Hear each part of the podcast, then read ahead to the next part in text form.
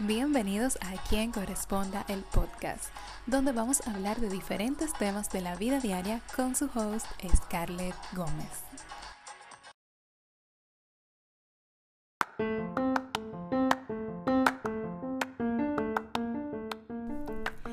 El miedo siempre está dispuesto a ver las cosas peor de lo que son, dijo el autor Dito Livio en aquellos tiempos antes de Cristo. Bienvenidos al episodio número 6, que como pueden escuchar hablaremos del miedo. Este episodio está inspirado en un libro que ya he leído como 500 veces, llamado Cómo eliminar el miedo y obtener lo que deseas. Un libro corto pero sustancioso de un joven autor, Alex Jansa, que creo que hasta es de mi edad. Él cuenta su historia de cómo logró vencer el miedo de decepcionar a sus padres o de fracasar dejando de estudiar una carrera que no le gustaba por hacer lo que lo apasionaba. Sabemos que el miedo es una respuesta autónoma, ya que no podemos activarlo de manera consciente o voluntaria. Es un modo de supervivencia, pues nos evita hacer cualquier cosa con tal de protegernos. Pero ¿qué pasa? No le importa si nos arranca la felicidad de paso. Y leer este libro me hizo pensar que hay dos tipos de miedo. El miedo funcional, que es aquel miedo, por así decirlo, positivo. Es el que nos alerta del peligro, del riesgo de una situación, nos hace preocuparnos por la salud, por el miedo a enfermarnos y también nos aleja de los malos vicios. También está el miedo disfuncional, que es el que interfiere con la vida, es aquel que nos perjudica. Normalmente el miedo existe en las cosas que puedan ocurrir y no en lo que está ocurriendo en el presente, porque creemos que tenemos poca capacidad de control o de predicción en lo que pasará. Por ejemplo, no dejar ese trabajo que tanto detestamos por miedo a quedarnos sin dinero. Sabemos que esa no es una decisión tan a la ligera y más si es una persona que tiene familia no abrir o comenzar el negocio de tus sueños por miedo a fracasar y muchas otras cosas que nos limitan. Nos hace sentir incapaces de lograr grandes cosas y impide correr riesgos y vivir la vida como la queremos. Nos impide tomar oportunidades y también cosas más simples como hasta vestirte como tú realmente quieres. ¿Qué te gustaría vivir y no vives? ¿Qué te gustaría hacer y que realmente no haces? ¿O cómo te gustaría que fuera tu vida y no haces lo necesario para hacer que sea de esa manera? Yo misma tenía un poco de miedo para lanzar este podcast. Era algo que quería hacer desde que comencé a utilizar este medio. Por más que uno quiera no pensar en el qué dirán o cómo reaccionarán los demás, es algo sumamente inevitable. Pero como cada mala situación tiene un lado positivo, la pandemia me ha hecho reconocer que hay que hacer lo que nuestro corazón anhela y no postergarlo. El miedo es necesario, ya que si no existiera cualquier persona estaría dispuesto a cometer cualquier delito. No se puede eliminar, pues este va a aparecer en cada ocasión en la que hagamos algo diferente a lo que estamos acostumbrados.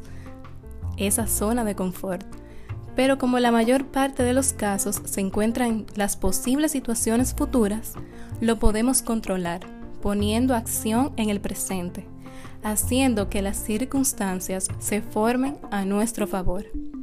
Si actuamos, les aseguro que se va el miedo, pues aplazar las cosas genera más. Recuerdo una vez que me encontraba ansiosa por una situación, porque tenía miedo de cómo yo iba a reaccionar cuando me afrontara a ella. Me hice un mundo en la cabeza hasta que llegó el día y no sentí absolutamente nada. Era más el miedo en los días anteriores que otra cosa.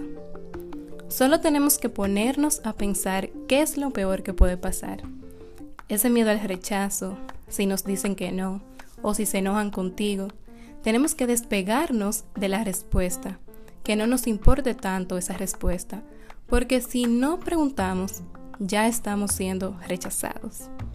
No temer a fracasar y pensar que el fracaso solo nos hace levantarnos y tener más experiencia para hacerlo mejor la segunda o la tercera vez. ya que en muchas ocasiones el fracaso es inevitable. Cualquier cosa que queramos conseguir, solo debemos hacerla, debemos lanzarnos. El famoso miedo a las críticas. Lamentablemente nadie está exento de críticas. Por más que hagas las cosas bien o no, siempre habrá alguien que haga una crítica. Jansa, que es el autor del libro, como mencioné, dice que en el momento en que empecemos a dejar de temer a la crítica, empezaremos a tomar nuestras propias decisiones, pero también vamos a lastimar corazones porque no todos estarán de acuerdo con lo que hagamos y cuánta razón tiene. Si usted quiere subir sus recetas a las redes o su rutina de ejercicio, pues hágalo. Solo cuide que no sean tantas publicaciones o historia porque va a causar el efecto contrario. Va a hacer que nadie la vea. Si quieres usar TikTok o subir una rutina de skincare, hágalo sin miedo. Recuerdo que no le encontraba sentido antes a que alguien que no fuera influencer pusiera new posts en las historias, hasta que me puse a pensar en que el objetivo de subir una foto al feed de Instagram es que tus amigos, conocidos y las demás personas la vean y creo que nadie puede decir que ese no es. Las historias tienen más interacciones en estos momentos y debido al algoritmo de Instagram, las publicaciones del feed se muestran según la influencia y el alcance de las páginas lo que hace que tal vez la de nosotros, los simples mortales, no se vea. Y ahora sí le encuentro el sentido, así que ponga su new post también sin miedo. Ay, el miedo a la soledad. Estar solo nos ayuda a conocernos mejor y verificar quiénes de verdad se merecen estar en nuestro ciclo, en nuestro círculo de amigos.